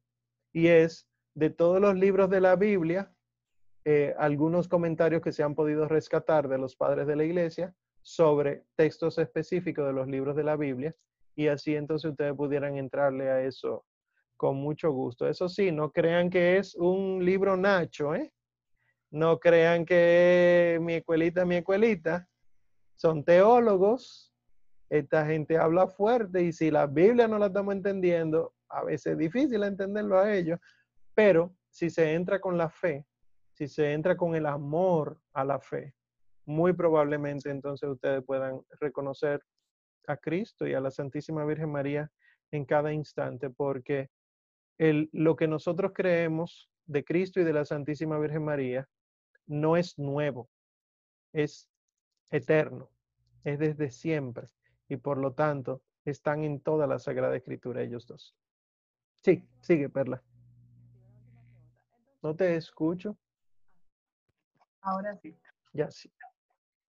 Eh, una última pregunta y es que entonces para, para estas lecturas que es de un Dios que casi no nos predican en estos tiempos y en un modernismo en que uno vive, en el que, eh, por ejemplo, vemos la teología del cuerpo en la cual nos habla del amor inmenso del Señor y a veces nos quedamos ahí solamente eh, en el amor. ¿Cómo nos tú crees que nos pueden ayudar estos libros como a enfrentar las cosas que uno vive en el día a día y como a tener palabras en medio de amistades que quizá nada que ver, pero, pero quizá Dios a través de eso, eh, eh, qué sé yo, pueda utilizar la inteligencia de, que Él mismo pone en nosotros para poder predicar. Eh, obviamente no vamos a caer siempre bien, pero, o sea, ¿cómo podemos, cómo esos libros nos pueden ayudar como en el día a día, en esta modernidad, porque a veces pareciera muy lejano eh, eh, y como contradictorio a eso que te digo, al Dios de amor que, que, que, sí es amor y es un amor inmenso y grande, pero que obviamente por, porque quizás es el camino más fácil, por, porque quizás, qué sé yo, por muchísimas razones, pues uno se queda ahí porque uno dice, bueno, yo no entiendo no entiendo esta parte, aunque estoy tratando, y, o sea, ¿cómo salí de eso? De no quedarme nada más en Dios es amor. Bueno, ojalá fuera quedarnos en que Dios es amor, pero entendiendo verdaderamente lo que es el amor. Ojalá que sí. El problema es que nos quedamos en el Dios es amor y entendemos amor en un concepto prostituido, que es un amor, cariño eh, eh, en favor del que me cae bien. Y eso no es el amor, dice el Señor Jesucristo. Si tú amas a quien te ama, ¿qué mérito tienes? Hasta los publicanos hacen eso. Tú ama a quien te odia, ora por quien te persigue. Ese es el verdadero amor. Entonces, yo creer en Dios es amor, es creer en eso, no en el pasar mano y tú estás bien, no importa lo que tú hagas. Eso no es amor. Sobre tu pregunta, leer la Sagrada Escritura con la fe de la iglesia te cambia paradigmas, te, te cambia estructuras de pensamiento. Lo digo por mí. Yo soy médico de profesión, pero sumamente racional en mi época. Yo leía mucho, mucho de ciencia. Me encanta la ciencia, la física, la física cuántica y todas esas cosas. Y al leer la Sagrada Escritura y descubrir que no me habla de física cuántica, yo digo, no sirve. Hasta que uno entra con la fe, con el amor a Dios y descubre que aunque no es un tratado de física cuántica, sí te habla de física cuántica. Porque una de las realidades que te, te dice la física cuántica es que las leyes de Newton, o sea, que la gravedad, que acción, que reacción, etcétera, las leyes newtonianas de la física, cuando tú te vas a lo, a lo subatómico, o cuando tú te vas a lo astrofísico, a la física de los planetas grandes, desaparece esa física. No se aplica. ¿Y qué lo que nosotros vemos en la Biblia? Que en Josué el sol se detiene. ¿Qué es lo que nosotros vemos en la Sagrada Escritura? Que alguien puede estar en dos lugares al mismo tiempo, como dice la física cuántica. Entonces, ¿qué es lo que ha cambiado en mí? no es que yo ahora veo la Biblia como un manual de física, no, no, sino que mi concepto de física estaba muy, muy, muy condicionado por el pecado humano. ¿Cuál es el pecado humano? Que a ustedes y a mí nos lo enseñan desde el colegio, maternal, kinder, y en la universidad te lo siguen enseñando así. Lo que diga la ciencia, esa es la verdad. Y eso se lo digo por, por mucho estudio que me ha tocado hacer, no es verdad. La misma ciencia contradice muchas cosas que ella misma tenía antes como paradigmas. La ciencia no es 100% certera y diríamos los médicos, en medicina 2 y 2 no son 4. Es eso. Si en medicina 2 más 2 no son 4, yo no puedo estar enseñando a mis estudiantes de medicina que 2 más 2 es 4 o a mis pacientes. Tiene que tomarse eso porque si no se lo, no se lo toma no se sana. A una paciente que me viene diciendo que ella hace un Ave María antes de tomarse cada pastilla. Claro, qué ridícula ella. Yo que vengo de una escuela de medicina que no quiere aceptar la existencia de lo sobrenatural. Sin embargo, esta paciente que se toma la pastilla con el Ave María de una manera extraña, se está sanando más rápido que la que se lo toma sin decir Ave María. Y esos son estudios científicos que se han hecho sobre la oración. Que pacientes que están eh, internos en los hospitales y hay gente orando por ellos, esos pacientes se sanan más rápido. Dirá alguno de ustedes, claro, el efecto psicológico. No sabían que estaban orando por ellos. Eso es lo que dicen los estudios científicos y el 100% de ellos se sana más rápido. Estas cosas no le explica un tratado de medicina, mucho menos física cuántica. Entonces, se lo digo a ustedes como profesionales, los que son profesionales, los que no. Empezar a creer en Dios y en este caso del curso, en la Sagrada Escritura, no los hace brutos. Al revés, les engrandece aún más la manera de entender el mundo, porque el mundo no lo creó la ciencia, lo creó Dios. Para entender al mundo hay que conocer a Dios para yo poder tener un diálogo con gente. ¿Qué es lo que más le está pasando a la gente ahora? Ansiedad, angustia, desesperación, desesperanza. Nosotros creemos en uno que es esperanza, fe, caridad. Entonces, sin quedarnos en el Dios es amor hippie, ¿verdad? Sino el profundizar lo que es el amor, eh, meterse en ese abismo infinito del conocimiento de Dios. No se acabará nunca ese conocimiento. Ahora, no nos ahogaremos, porque siempre vamos de la mano de aquel que es el agua misma de la vida.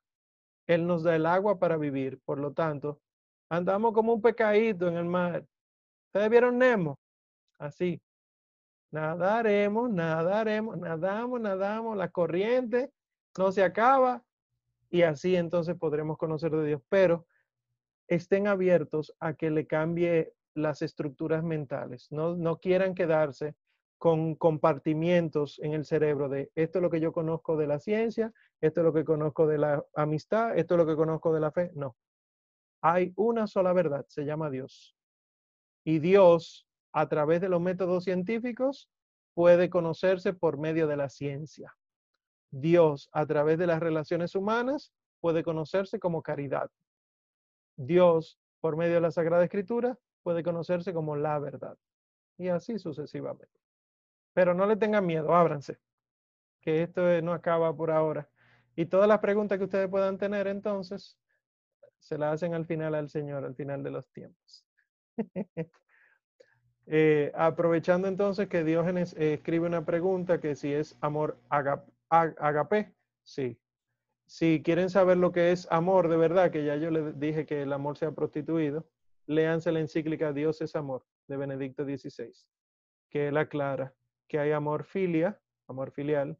Yo le agregaría amor biológico, que es como el instinto de preservación, que los animales de una especie no se matan entre sí, el ser humano sí, pero se supone que no. Eh, y el amor eros, que es el tocar, el sentir, empieza como caricias, pero en muchas ocasiones termina en el erotismo ya depravado. Y el amor agape, que es la entrega, la abnegación, que no necesita ser erótico, que no necesita el toque, que no necesita el beso, sino que se entrega sencillamente por el puro desinterés para que el otro tenga vida. Ese es el amor del Señor Jesucristo. Walquiria me hizo una pregunta, pero te estoy ignorando olímpicamente, Walquiria.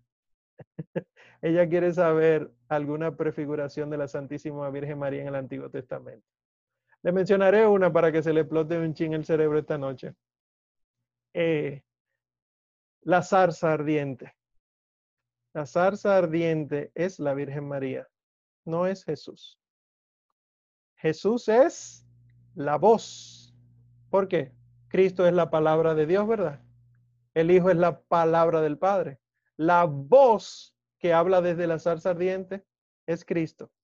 Pero si tú ves una zarza material que arde y no se consume es ver un ser humano que tiene a Dios mismo en su interior y no se consume. Y si no me creen, pongan icono zarza ardiente en internet y verán que no es de ahora, no me lo inventé yo, eso es del siglo 3, 3, 1, 2, 3 el siglo III siempre se ha representado la Virgen María como la zarza ardiente. Es la única que le voy a decir. Ahí está Adel buscando. Comparte por el grupo de una vez. Bueno, Judith es una prefiguración de la Virgen, pregunta Diógenes, cuando lleguemos al libro de Judith Diógenes. Tranquilo. Miren, entonces vamos a dejarlo aquí. Eh, déjenme entonces compartirle nuevamente el programa. Eh, por si acaso eh, se les olvida. Para la próxima, nuestro próximo encuentro es el, el 28, ¿verdad? Josué, jueces y Ruth. Y ustedes se van a leer el libro de Ruth enterito para analizar. Sí, gran cosa, me dice Kirsi. Sí, lo ha leído, yo también. Pero para analizar, yo quiero que ahí ustedes descubran a la Santísima Virgen María. Está bien. Esa es la asignación para la próxima semana. Eh, las diapositivas. Ah, déjenme aclarar algo. ¿Por qué yo no les mandé las diapositivas? Tengo miedo del uso de esas diapositivas. Eh, entonces, vamos a ver si yo puedo eh, mandarla por grupo. O sea, ahora que terminamos el Pentateuco, mandarle el Pentateuco completo. Cuando acabemos los históricos, los históricos completos. Eh, porque a mí me interesa mucho que se entienda, más que que ustedes tengan ahí la botellita y el chivo para dar una prédica. No, hombre, eso que yo le dije lo leen ustedes ahí en la Biblia y ya. Y no prediquen lo que yo dije. Léanse el libro y después prediquen lo que pudieron entender de lo que yo dije. Está bien. Eh, recuerden que están nuestras redes y, todos los pendientes nuestros. Déjenme compartir eso y ya acabamos. Eh, que si alguno de ustedes no lo tiene, pues ahí les pongo los datos nuevamente la cuenta bancaria donde pueden hacer su depósito. Les recuerdo, si alguno siente eso, ¿verdad?, en su corazón, que puede colaborar con un poquitico más de, lo que nosotros solicitamos porque tenemos estudiantes eh, becados. O sea, hay estudiantes que no están pagando, pero que tienen muy buenos, muy buenos deseos de aprender. Entonces, eh, si ustedes quieren ser parte de la ayuda, pues depositen desinteresadamente. No se preocupe que Dios conoce su corazón. Eh, y así pudiéramos becar a más personas. El WhatsApp, ustedes lo ven ahí, muy activo. Las redes de nuestra y el correo. Y que no lo puse, tengo que ponerlo para la próxima. Todos los audios se están subiendo a Mixcloud. Todos, las clases, Mixcloud. Búsquenlo y empiecen a escuchar cosas ahí para que aprendamos mucho. Bien, pues vamos a concluir. Mariano se activo con Ruth, dice Francisco de los Santos. manden todos esos mensajes públicos, no me lo manden a mí nada más. vamos a concluir entonces. Eh, espérense, foto. Tengo que hacer una foto. Quiere decir que arreglense lo que tengan que arreglarse, aparezcan lo que tengan que aparecer. Eso. Aquí. Ah, pero mucha gente, mira. Oh, wow de la secreta. Muy bien.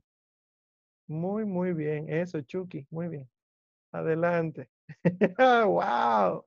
No, pero voy a tener que hacer varias fotos. Bendito sea el Señor. Bueno, está bien. Pues entonces, yo no le puedo decir quién está en cuál página, pero tengo dos páginas, así que sonrían en todo momento. Ahí va, sonrían. Ya voy. Pueden dejar de sonreír. Ahora vuelven a sonreír en un momentito, que cambio de página. Ok, sonrían de nuevo. Eso, muchas gracias. Ya pueden cerrar la boca para que no se le oxiden los dientes. Y vamos a acabar. wow, se fueron toditos. En el nombre del Padre y del Hijo y del Espíritu Santo. Amén. Gracias, Señor, por cuántas cosas hermosas que nos regalas. Gracias por tantas gracias. Y gracias, Señor, porque nos llamaste para ser parte de tu iglesia. Permítenos, Señor, tener tanta humildad para obedecerla, mucha astucia para seguirla y sobre todo mucho amor para encontrarte a ti en ella y en todos estos estudios que estamos realizando. Bendícenos con tu compañía. Anda, Señor, camina con nosotros. Y a ti, preciosísima Virgen María, nunca nos desampares, acoge nuestras súplicas con benignidad y llévanos siempre a donde tu Hijo nuestro Señor Jesucristo. Lo pedimos por Él que vive y reina por los siglos de los siglos. Amén. Que el Señor nos bendiga, nos guarde de todo mal y nos lleve a la vida eterna. Amén. Pues feliz noche para todos y gracias. Dios les bendiga mucho.